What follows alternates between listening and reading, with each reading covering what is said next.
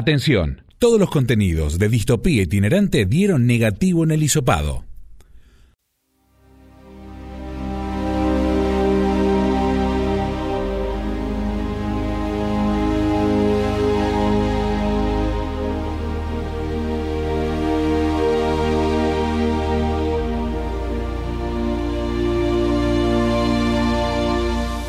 Fueron el grito de gol más austral, fueron la entrega empujada por los vientos del sur, fueron la piña justa en el último round, fueron abriéndose camino por la bruma más espesa, hicieron del frío profundo los más profundos homenajes, hicieron de latino estructura y del abecedario su nombre, hicieron de la distancia y el desarraigo toque y gambeta, hicieron verde y blanca la piel e hicieron de corazón escudo.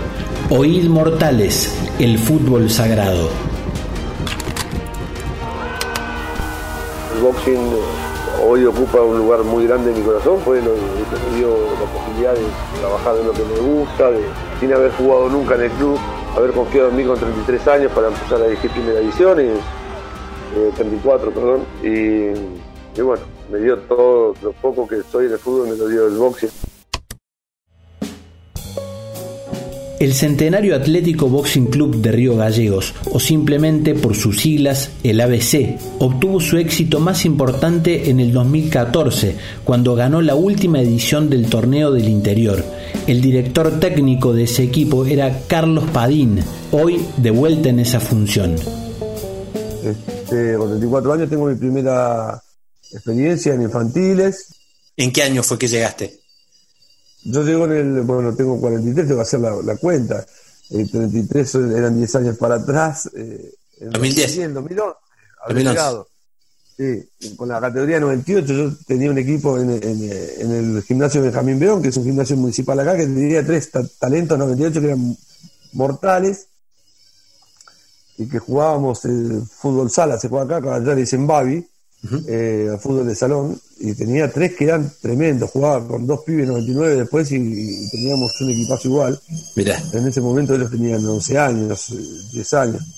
Y, bueno, fuimos a jugar contra el boxing, con todo lo que significaba el boxing, nosotros un gimnasio municipal de barrio, y bueno, y, le dimos una paliza bastante importante al, gran boxing con ese equipo del Verón.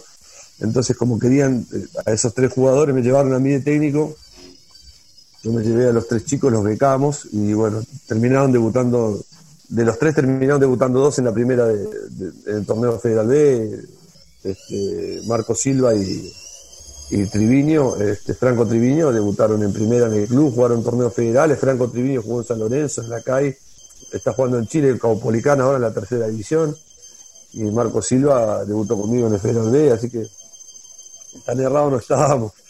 Después agarré la 96, que las las pares eran las más complicadas en el boxing, la 93, la 95 y la 97 siempre andaban bien, pero la 94, la 96 y la 98 era lo que más le costaba, así que me empecé a agarrar las pares que eran el desafío más grande, llegué a quinta división y después tuve un interinato cuando renunció Gargaleone, tuve un interinato con la primera y me iban a dejar efectivo y bueno, un presidente que había en el club me hizo una maniobra por atrás, trajo otro, técnico, yo me fui del club, me alejé no quise quedarme ni en inferiores ni nada y, después volví a los, al poco tiempo, en el 2013, para hacerme cargo del equipo que después asciende en el 2014 con todos pibes del club.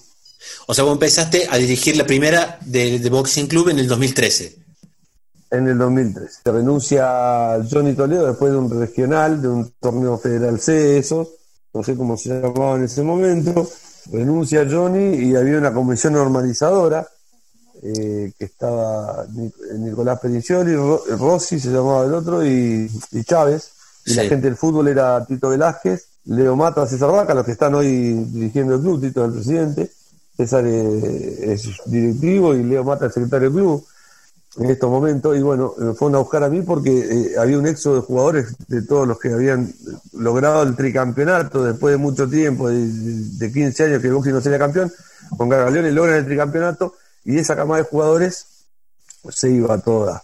¿eh? Donny Toledo, Zurita, Julián Ojeda, este, se iban todos porque necesitaban un cambio de aire y había que empezar a subir los pibes de las inferiores, nos quedamos con dos o tres grandes y bueno, consideraron que el que más conocía a todos los chicos era yo, los, los pibes pedían por mí y bueno, así que en ese momento no me olvido más. Este, 2013 arreglé un sueldo y, y que hoy, si te digo la plata, es irrisoria, creo que dos mil pesos, una cosa así.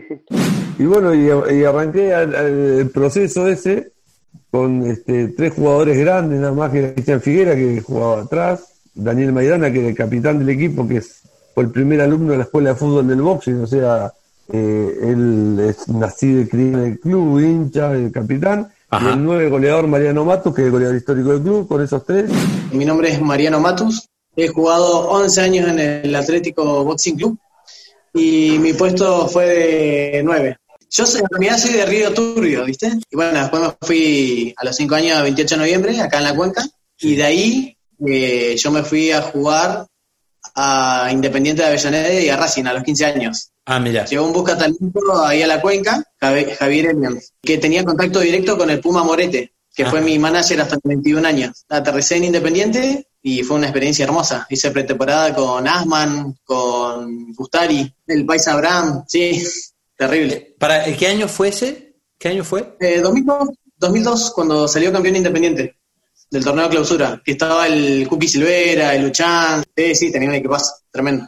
y no viene, eh, estás ahí, si me apuras, te diré que estás a un año del debut de Agüero, ¿cuándo fue? Eh, ¿Dos ah, años?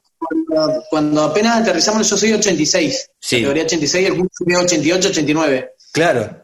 Eh, nos hicieron hacer un, amistoso con la categoría inferior. Yo era quinta, él era C. Sí. Y cuatro goles, Claro, Perdimos 4-1. Claro. Nos mataron. No, no. eh, ya le rompía. El Kun ya le rompía, ya le rompía. sí, sí, un animal. Un animal el Kun. Tenía creo que 14 años. Miento, tenía 13 años el Kun. Sí y, o 14, y yo cumplía 15, 16, creo que 88 el Kun. Sí.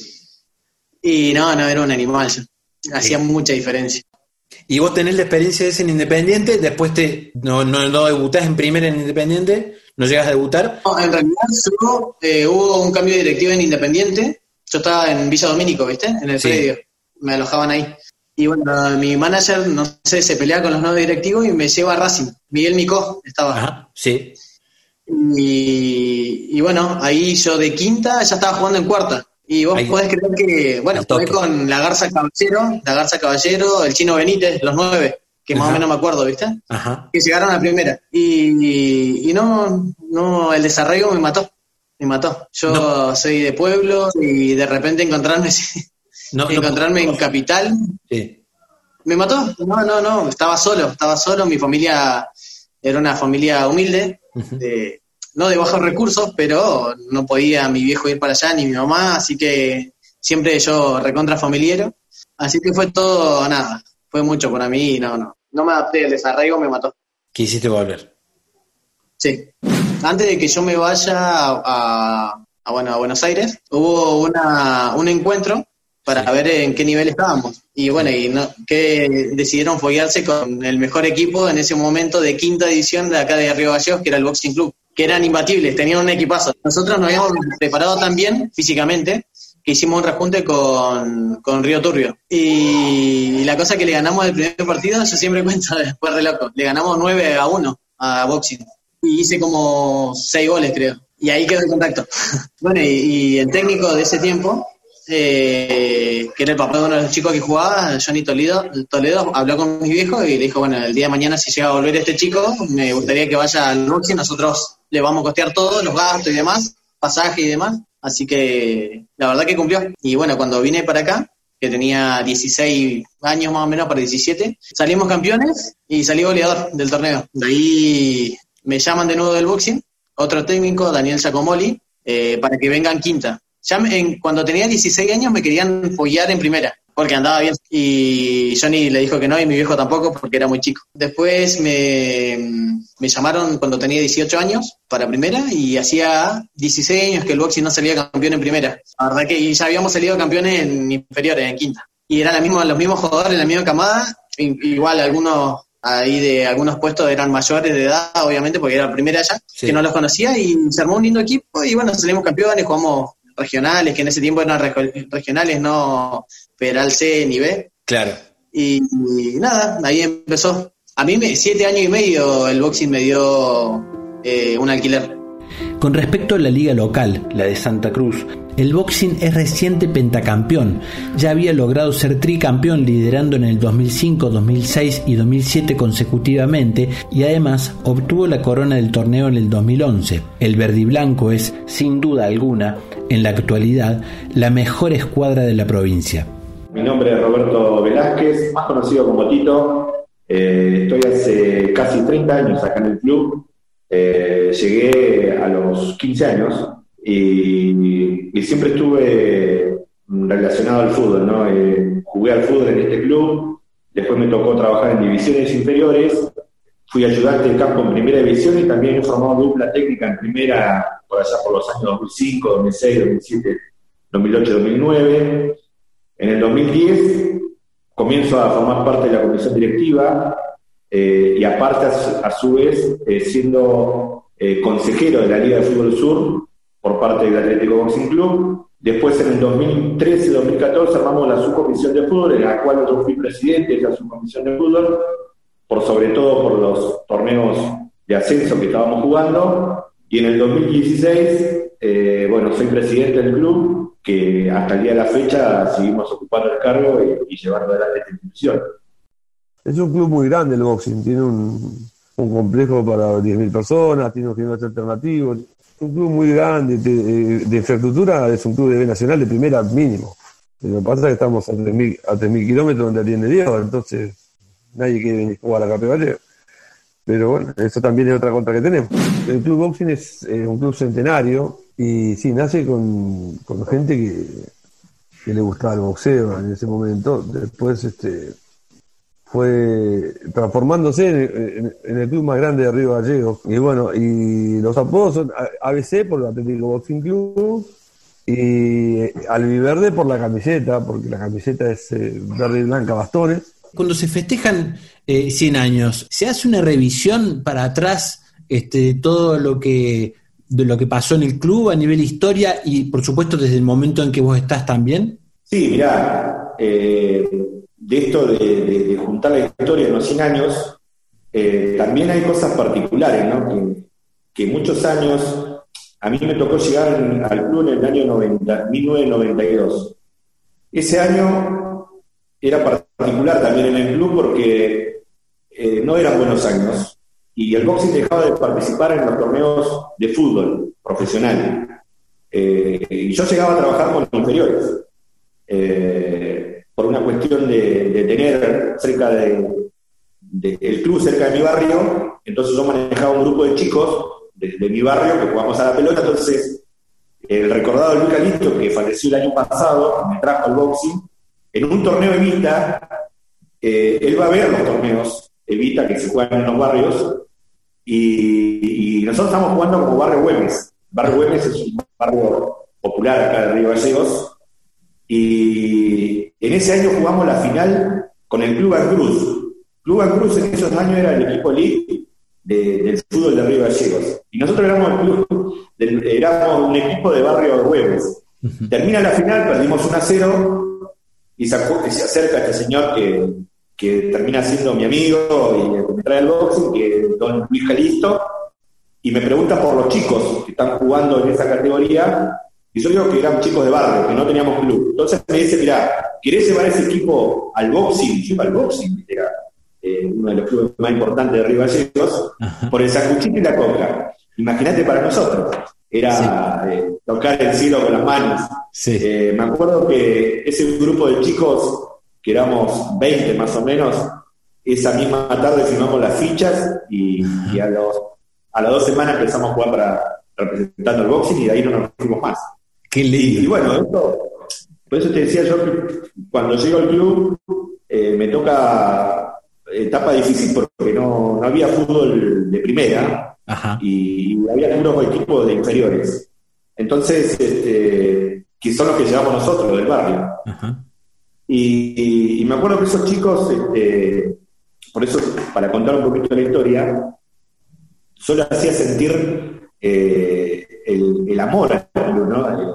de, empezar a, usar los colores de verde y blanco, de pintar nuestro vestuario, empezar a hacer banderas, y, así fuimos eh, haciéndonos este, amantes del boxing y, llevar la pasión adentro, ¿no? Nuestra sede histórica está en San Martín, acá en, el centro de Río Gallego, de San Martín, casi esquina Roca, casi esquina Kirchner.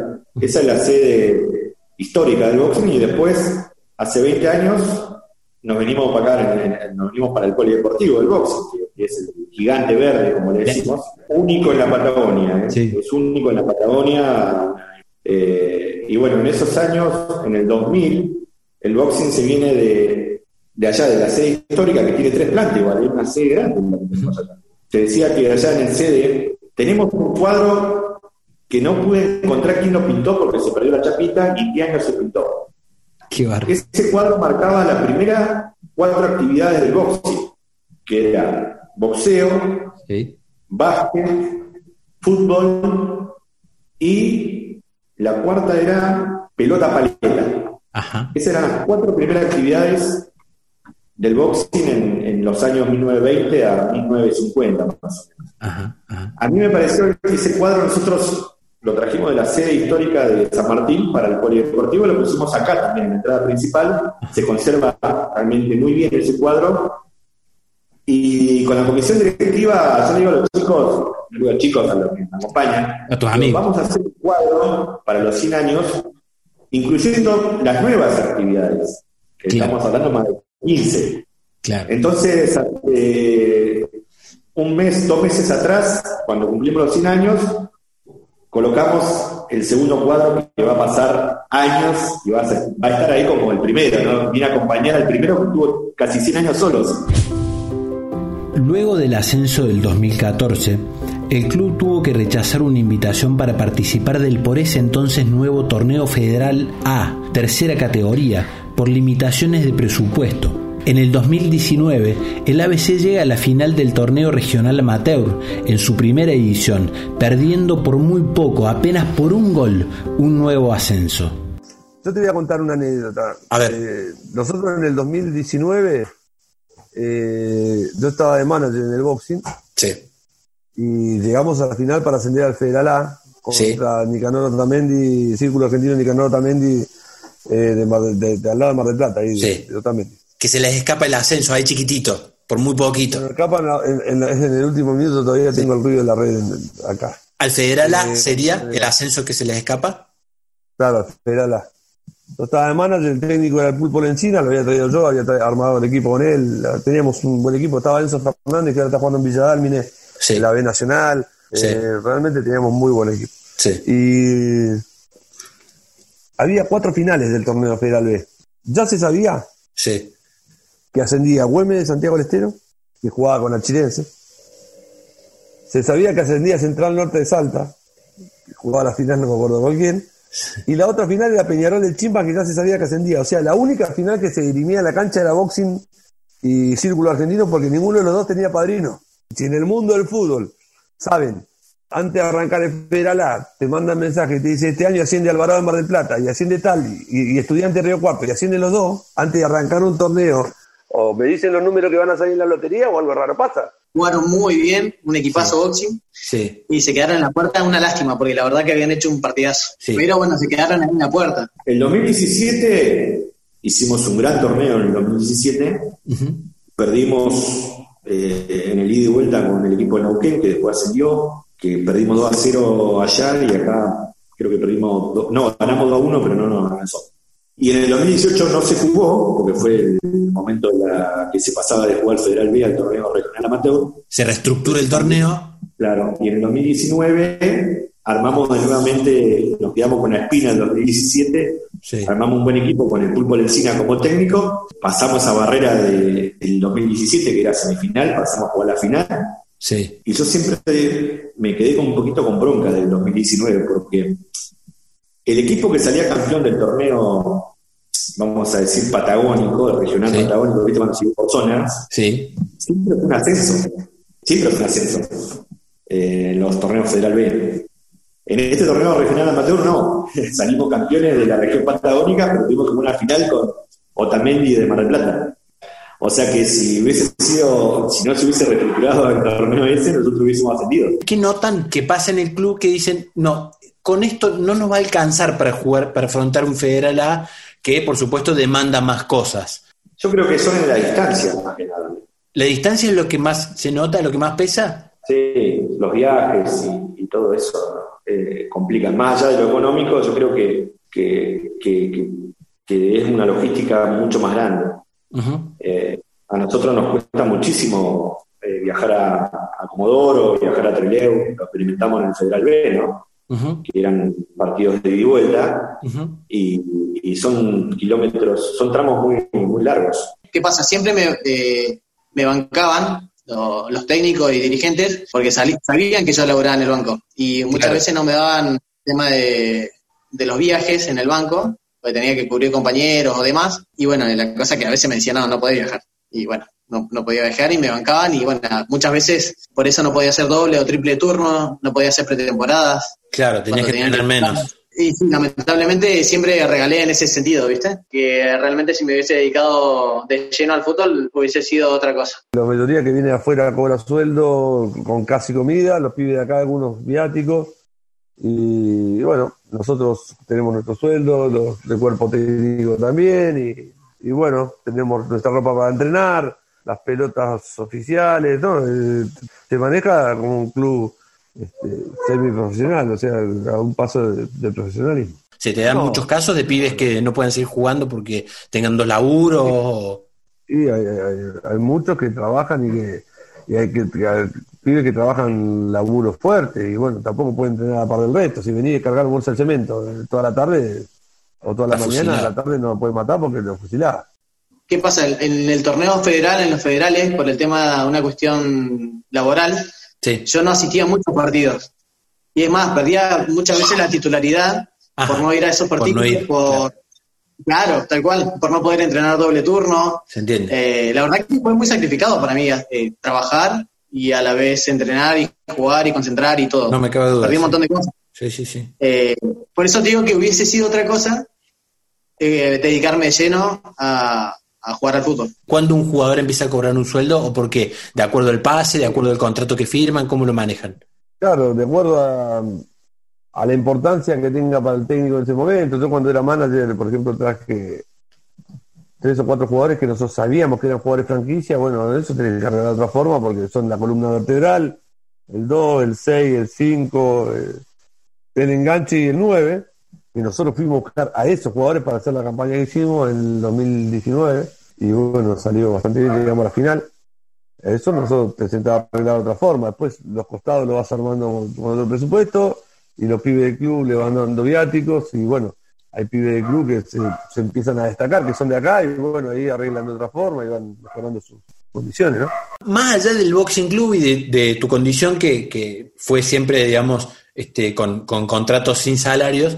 En líneas generales, los, los salarios que hay en el fútbol de ascenso de Argentina, ¿alcanzan para vivir o crees que la mayoría de los casos son de pibes que tienen que, buscar otros laburos rápidamente? Eh, por ahí lo que hacía el boxing, no sé si otros equipos podían, eran conseguirle todo, los víveres, bueno, la comida, los alimentos, eh, el alojamiento y aparte pagarle eh, un sueldo pero con el sueldo solo es imposible. No, no, no, sí o sí, si es así, tenés que salir a buscar otro laburo. Y cuando iban a jugar ustedes, por ejemplo, con el boxing, cuando iban a jugar a, partidos a otras provincias cercanas, digamos, eh, ¿las experiencias eran más o menos las mismas en el ascenso, en, líneas generales, o había algunos equipos que con pibes que sí podían laburar de eso y nada más? Eh, no, no, no, no. Acá en el sur no es imposible. No sé, un equipo que un equipo de Comodoro, que por el tema del petróleo y demás, que esté subsidiado por alguna petrolera. Claro. Yo creo que le podían meter un poco más y, pero traían otros refuerzos, ¿entendés? Claro. Pero, bueno, son ahí te excepciones. Exactamente, son excepciones. Encontranos en todas las redes sociales como Distopía Itinerante. Eh, menos en TikTok, no somos buenos bailando.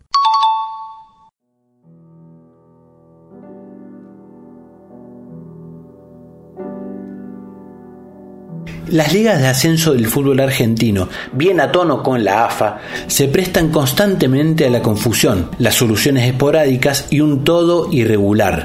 a lo largo de los años sufrieron un montón de reestructuraciones que no ayudan en nada al desarrollo de las competencias. El torneo del interior o Federal C, que Boxing ganó en el 2014, ya no existe. El torneo Federal B, al cual ascendió, que se estrenaba ese mismo año en lugar del Argentino B, fue eliminado en el 2017 por el Consejo Federal de AFA y actualmente los ascensos al torneo Federal A, tercera categoría equivalente al Metropolitano B, se dirimen en el torneo regional amateur, con un formato por demás extenso, con más de 40 zonas. LU85, Canal 9 de Río Gallegos, siguiendo la final del torneo del interior o argentino C para definir un ascenso a lo que hace al torneo argentino B. Este partido que van a jugar la gente del Atlético Boxing Club de Río Gallegos y Banfield de Puerto Deseado, lo que va a ser un equipo más de la provincia de Santa Cruz para el próximo torneo argentino B de fútbol. El ascenso del 2000, del 2014, esa es la, alegría deportiva más grande del club, del boxing club. ¿Lo consideras así? ¿El club lo reconoce así también? Sí, sí, porque ha tenido grandes equipos y ha hecho grandes campañas, pero no ha podido culminarlas. Y los equipos que quedan en la historia son los que culminan las campañas. Y el fútbol es así, todos lo sabemos, es la única profesión del mundo que se rinde examen todos los domingos. Y de un domingo a otro puedes pasar a ser de héroe a villano. Entonces, eh, eso es lo que nos mantiene vivo en la adrenalina todos los domingos. De todas las adversidades que hay de jugar en el sur, frío, viento, eh, noche casi todo el día, ¿cuál es de todas esas las distancias? ¿Cuál es la que más te disgusta? ¿Cuál es la que más te jode? El viento. El viento sí o sí tiene que jugar. Bueno, por suerte el boxing siempre se caracterizó por jugar por, el, por, abajo. Muchas conexiones, mucha rotación, se frena la bocha. Si tirabas un centro, olvídate, tenés que jugar por una banda nomás. Después, por ejemplo, me acuerdo una vez que entrenamos con 12, 12 grados bajo cero en el entrenamiento. Y volví a mi casa, con, te juro por Dios, el pelo escarchado. Tenía escarcha así en el pelo. Nosotros en el, en el Federal B, el 2015, hicimos 47.000 kilómetros en micro. Dimos la vuelta al mundo en micro. Claro. bueno, pero el viento acá es complicado, el frío. El frío. pero bueno, este, es lo que nos toca y el jugador a veces le cuesta adaptarse un poco a eso, pero cuando se adapta eh, es muy difícil ganar acá en local. ¿eh? Cuando hay viento, cuando hay frío, los jugadores de otros, de otros lados no quieren saber nada con venir a Claro. Eh, la verdad que es así. Yo, no, reniego porque es mi ciudad, es mi lugar, es mi casa, es, todo Río Gallego. Pero de los últimos cinco se jugó entre lesionados y parate poco y nada. ¿eh? Tiro libre para Banfield. Ahí otra vez se le adelantó la pelota por el viento. Y bueno, vuelve a volverla para atrás. Estábamos jugando el, torneo federal de el B del 2015, creo, 2016. Y, bueno, nos toca enfrentarnos a quien eh, asciende con quién asciende, que nos tocan en, nuestra zona, ¿viste? Eh, Villa Mitre, Villa Mitre de Bahía Blanca. Y bueno, les toca a ellos venir porque era por sorteo. Villa Mitre te venía volteando muñecos, ganando por goleada, no, no sabes. Dijimos, bueno, este va a ser un partido, 3 a 0 le ganamos. Rafa de, 80 kilómetros por hora vino. No, no, no, pudieron hacer nada. Una ventaja deportiva gracias a la naturaleza, pues. Y bueno, menos mal. ¿Pero con 80 se, puede, suspender un partido? Arriba de, de 65 70 kilómetros por hora se puede suspender el partido A ese año te quieres llevar, a ese ascenso del 2014. Tenemos primera división reconstruida, volver a las competencias, vos como parte de, de esa reconstrucción. Carlos Padín como una parte muy importante también de esa reconstrucción, trabajando en las inferiores, llevando a los chicos que van a formar parte de ese plantel, pidiéndote a vos los jugadores importantes esa reunión previa de decir para qué estamos, este, pero hay un desarrollo de un torneo. Contame un poquito de ese torneo y de la final, sobre todo, que tiene un montón de particularidades también. Carlos no puede festejarlo por completo ese día. Se suceden un montón de cosas justo en ese partido. Contame cómo viviste ese partido, a dónde estabas, imagino que en la cancha. Yo vivo los partidos en el portón de la cancha, ¿sí? En la entrada. Es algo que lo vengo haciendo siempre. Ajá. Eh, es más, siempre me joden y dicen, el día que no esté acá, se va a poner, no sé, van a poner nombre al portón, ¿viste? Porque yo estoy en el portón. Pero una porque me gusta ver el partido desde ahí, desde la mitad, este, y porque también de ahí es una forma de controlar el tema de que nadie entre a la cancha, la policía y los periodistas, es tener, ¿cómo es? Tenés como, una, Claro, como una panorámica de todo. Claro, entonces ya me conocen y, me quieres una nota, vaya. Eh, claro. dicen, Tito está en el portón, o sea. Eh, y lo vivo desde ahí, de ese famoso portón que con lluvia, con nieve, con sol, eh, estoy ahí. Llegamos invictos hasta la final en ese torneo. Teníamos, era un equipo con todos pibes del buen club. Sí más este, dos, tres refuerzos que trajimos, que fueron Diego Jara, Martín Bataller, que jugaban de titular, y Beto Cruces, que era arquero suplente del Chupete, que, de Fusei, que era el arquero titular, que era acá de la casa, categoría 91. Y bueno, jugábamos, jugaba muy bien ese equipo, tenía, teníamos muy buen pie, teníamos a Mariano Matus, el goleador en su mejor momento, teníamos, atacábamos con mucha gente, el boxing siempre tuvo un problema todos los años anteriores eh, de, jugar de visitante. Siempre el visitante perdía. ¿Por qué ah, perdía? Cuando se, se, te enfría y perdés. Sí, ese equipo empezó a cambiar la historia del boxing. Sí. Ese equipo iba afuera y ganaba, ese equipo iba afuera y se, aferraba al punto cuando lo tenía que hacer. Ese equipo, eh, siendo muy joven, fue muy maduro a la, misma vez y creo que empezó a cambiar un poquito la idiosincrasia esa de, uh, vamos afuera, perdemos seguro. Entonces, bueno, llegamos a la final, perdimos el primer partido afuera 2 a 0, pero nosotros sabíamos que, en la vuelta lo íbamos a ganar porque éramos mucho más que ellos. Fue un partido raro, que nos quedamos con nueve jugadores. ¿Quién, era el rival? Eh, Banfield de Puerto Deseado, un gran equipo igual, ¿eh? Un buen equipo. Este, muy buen equipo. Y la verdad que sí, que jugamos muy bien y lo ganamos de punta a punta ese torneo. Con todo lo que pasó en este en ese ascenso del 2014, que, que veníamos de ese parate del 2013 que, nos enchufó a todos. Era por ahí el mensaje que decía Carlos, que, por ahí le habla de sus jugadores que, lo veían en sus ojos y, nosotros lo veíamos en nosotros mismos, que, nosotros queríamos algo más. Queríamos el ascenso esa es la, verdad. Eh, sabemos que era un camino difícil, largo y difícil, pero que teníamos a los jugadores que eran del boxing, que, que, sentían y querían la camiseta, que llegaron esos cuatro refuerzos que fueron elegidos por Padín y que la verdad vinieron a, armar ese gran grupo que, trajo experiencia y los chicos se acoplaron muy bien éramos todos muy jóvenes, yo era muy joven, eh, los chicos eran muy jóvenes, y, bueno, eh, que hay veces que la moneda ya, ya cayó de ese lado y, sí. y, nosotros, el día que, arrancamos la pretemporada con el grupo, yo, me di cuenta que había algo que podía ah. llegar a pasar, porque realmente, viste, vos cuando armás un equipo lo, soñás, lo visualizás. Sí y después tenés que, tenés que tenerlo a los jugadores. Bueno, cuando los tuve me di cuenta de que estábamos para, para algo grande. Mira, mira, ¿y qué viste? ¿Qué viste? ¿Qué, qué, qué, qué, olfateaste en, en ese La equipo? mirada, te das cuenta de todo. Eh, si vienen por, si quieren, eh, si quieren tener esa, esa gloria eterna que tienen hoy, que, que es el único equipo que ascendió en 100 años. Entonces. ¿Es el único equipo del club que ascendió en 100 años? La fecha del ascenso fue el 27 de abril del 2014. Carlos Padín la tiene tatuada. Para él fue una fecha trascendente en lo profesional y en lo personal también. Yo me acuerdo que el día de la final, este, en la noche anterior este, falleció mi abuela eh, y me fue a buscar mi primo y mi hermano a la concentración y me vine, me vine a buscar a mi señora y, de ahí nos fuimos al velorio, estuve toda la noche despierto, ellos me vinieron a ver a las 10 de la mañana, los dirigentes me dijeron que no vaya, entonces que no, que yo había trabajado mucho y que iba a estar, como no iba a estar en el grupo partido, así que a las 12 me fui a almorzar con ellos, me acuerdo. Ellos se fueron a descansar al hotel porque estábamos concentrados, el viernes lo había concentrado yo.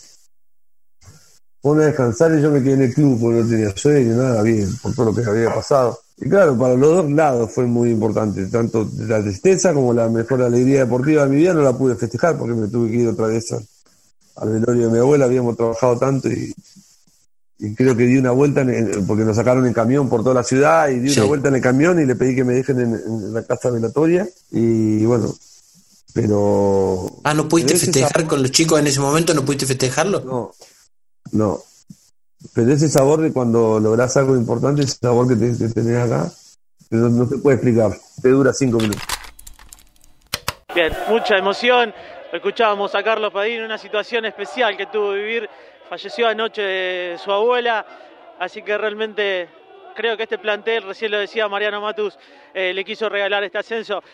¿Ustedes ya sabían todos lo de la abuela de Carlos? Sí, sí, sí, esa fue otra motivación.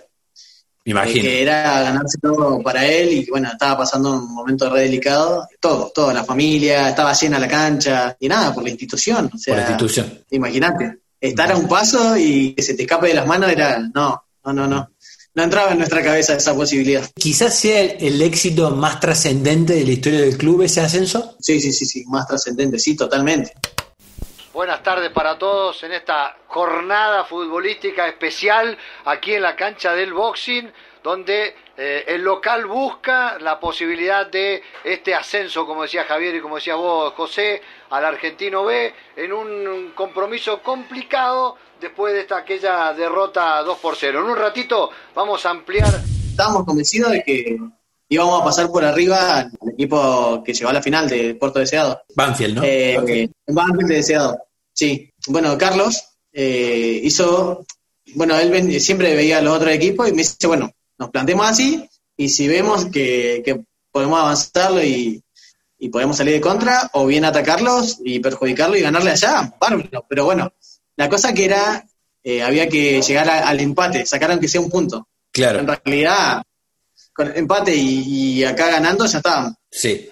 Eh, como para venir más relajado, ¿viste? Claro, claro. La cosa es que nos dimos cuenta ya que, bueno, ellos salieron obviamente a, a tosigarnos ahí a, ahogarnos. Total, sí. Y después se pasaron. Y nosotros salimos a atacarnos. ¿Puedes creer que se encuentran con un zapallazo de afuera del área? Un golazo, la verdad que la clavó en el ángulo el vago. Ajá. Un golazo. Habíamos agarrado un montón de goles, estábamos nada, negados ahí con, el gol. Le entrábamos por, todos lados y dijimos, no, vamos a atacarlo. Y Carlos decía, paren, paren, eh, defienda, sé que sé.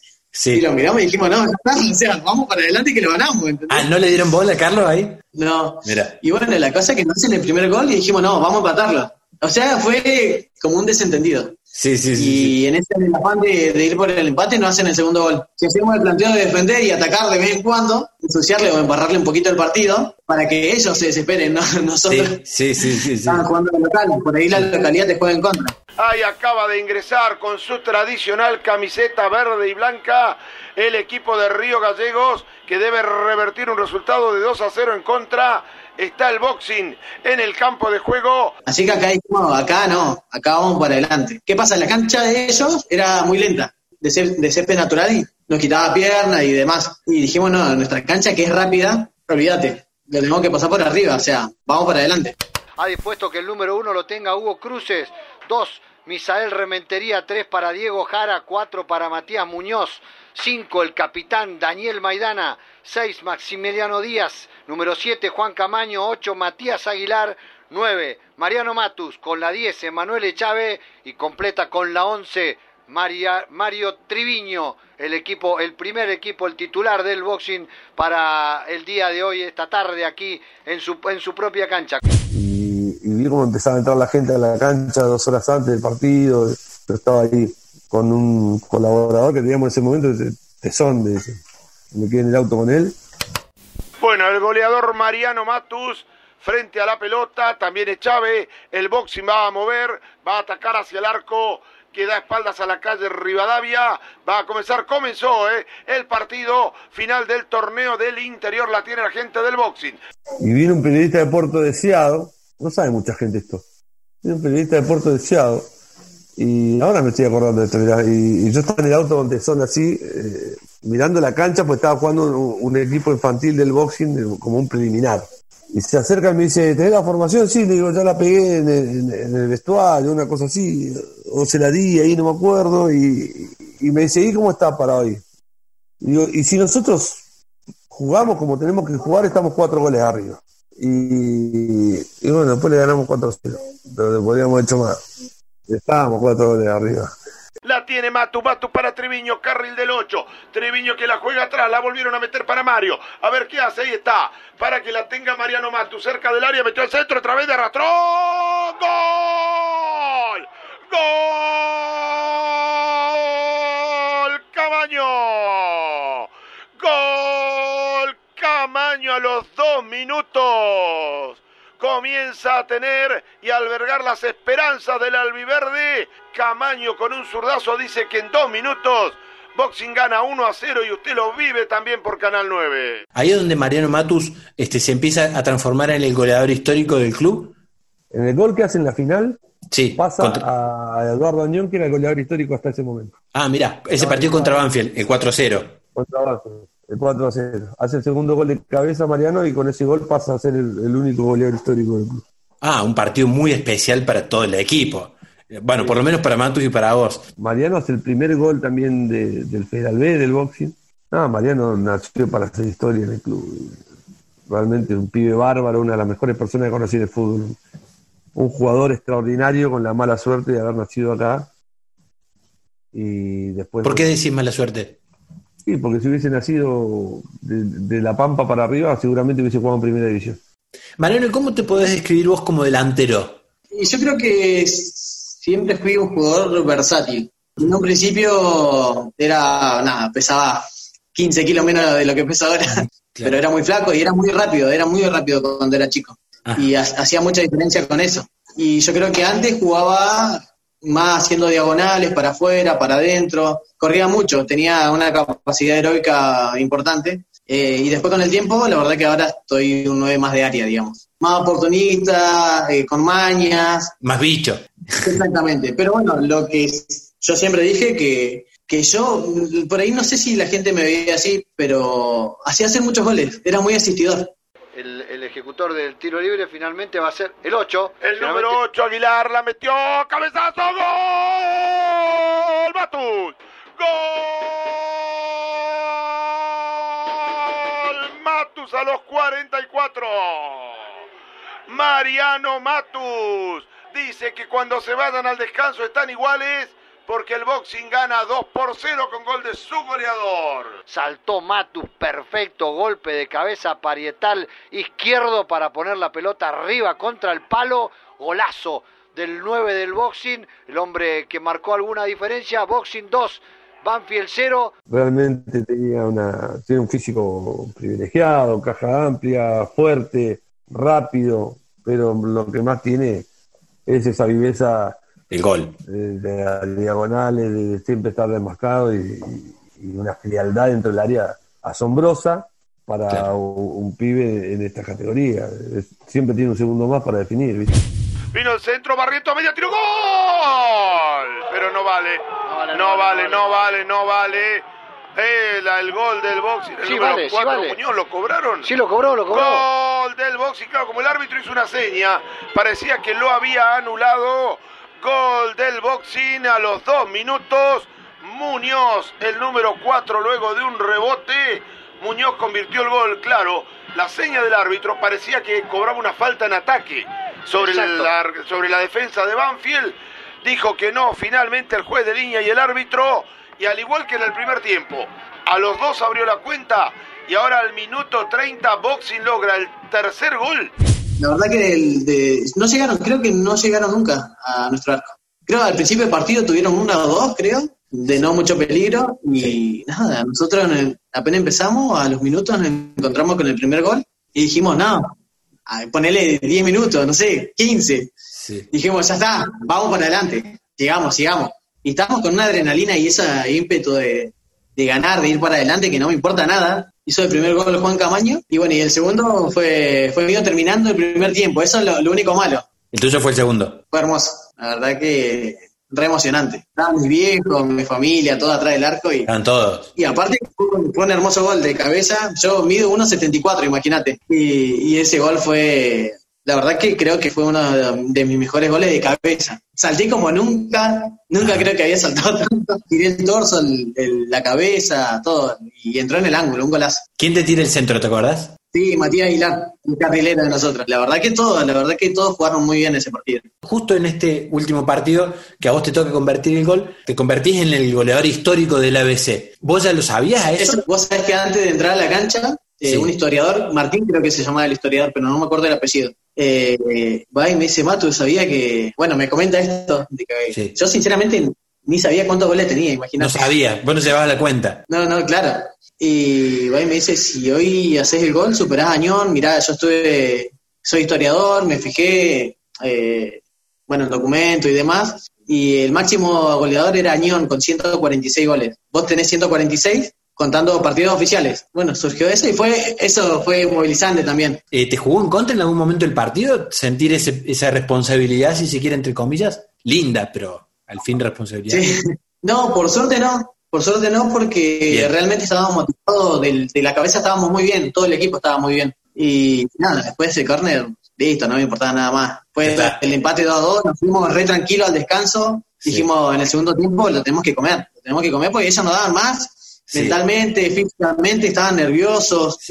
Eh, no les salía una, no les salía una porque la cancha es mucho más rápida, eh, no llegaban a las pelotas. Atención, se va de Chávez, ahí está el cuarto. Se va de Chávez, lo eludió el arquero, tiró. ¡Gol! ¡Gol! A los 41. Gol y boxing al argentino B. Y Chávez quedó cara a cara. Lo eludió a Barrientos a los 41. 4 a 0 juzgado el resultado, Mario. Sí, señor, eh, prácticamente lo decíamos nosotros, tenía el, juego controlado el equipo del boxing. Tercero y cuarto en alguno de esos mete una asistencia clara. En el tercer gol fue de un rebote en un corner y aparece el central de nosotros, Misael, y, la mete. Y después en el último es una escapada de, de Ima Chávez, eh, que se va solo. Ah, creo que estuve involucrado en la jugada, que le hace el pase de Marito Triviño. Hicimos una triangulación le mete la bocha y Emma Chávez estaba afiladísimo, súper rápido. Mirábamos aquí en la al lado de la cabina de LU85, Canal 9, viejas glorias del boxing. ¿eh? Daniel Giacomoli, Juan Carlos Gargaglione, Rodolfo Martinovic, hombres que han sido parte de la historia de esta institución alentando a estos chicos ante esta posibilidad de lograr el ascenso al Argentino B. ¿eh? Eh, quizá eh, de los últimos años el, partido más trascendente del boxing, ¿no? No, no, de los últimos años sin ningún tipo de duda. Por eso es la presencia también de, estas, de estas glorias, viejas glorias del boxing, grandes jugadores todos. ¿Es el gol más importante de tu carrera como futbolista? Sí, sí, sí, totalmente. La verdad que porque era mi club, como te digo, había muchas cosas en juego el club, bueno, anteriormente no había participado eh, y era como, aparte con, los chicos de, la cantera, del semillero, y habían dos refuerzos nomás. ¿Qué, mm, en dos palabras, decime qué significa para vos Carlos Padín? En dos palabras, un, incentivador nato, terrible, te arenga, la verdad que te hace sentir, no sé, en mi puesto, eh, Ronaldo, saca lo mejor de los jugadores, muy pensante, muy táctico. Eh, muy apasionado, muy apasionado.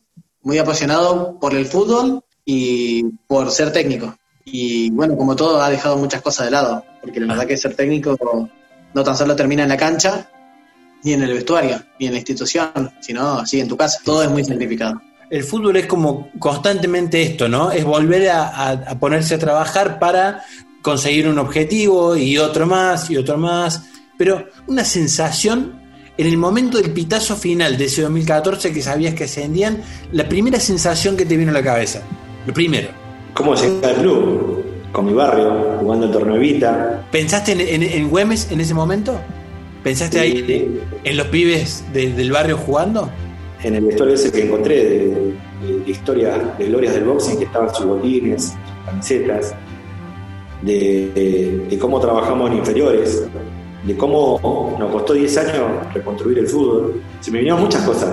Y recordar a, a una persona que ese año, en abril, en abril, sí, no, en 2013 era nuestro utilero, era el utilero del club y yo quería que él esté presente. Se decía, eh, pensaba en él. Eh, miré al sitio y me acordé de René Villegas. Él, viste, nos compraba facturas, éramos chicos nosotros, íbamos a tomar café con él y, le decíamos, este, conseguimos pintura y nos conseguía pintura para pintar los vestuarios. ¿Lo, pudiste festejar en algún momento después? No, creo que ahora, este año con el centenario que nos, llamaron justo acá está, vino a, comer a mi casa, eh, eh, yo que mi amigo era mi ayudante de campo ahí, en ese momento Eh, creo que cuando nos llamaron este año al centenario, que nos entregaron una camiseta, un presente, sí. Eh, creo que ahí, en ese momento recién este, nos encontramos otra vez con los jugadores y pudimos reír, nos armamos un grupo de WhatsApp y, contamos anécdotas, mandamos fotos y ese fue mi festejo. En ese momento no tuve que armar un equipo para Federal B, afrontar el Federal B, y, la vorágine te lleva que, que seguir trabajando y ya se terminó, listo. No claro. en el momento que tenías que hacerlo, no jamás. Cuando marcan el final, Boxing. Van a protestar algo los jugadores de Banfield. Boxing al argentino B. Goleó 4 a 0 a Banfield de Puerto Deseado. El boxing ganó la zona patagónica. Todos los jugadores, cuerpo técnico, el público, festejando el ascenso del boxing al torneo Argentino B. Gracias por escuchar. Este fue un contenido de Distopía Itinerante.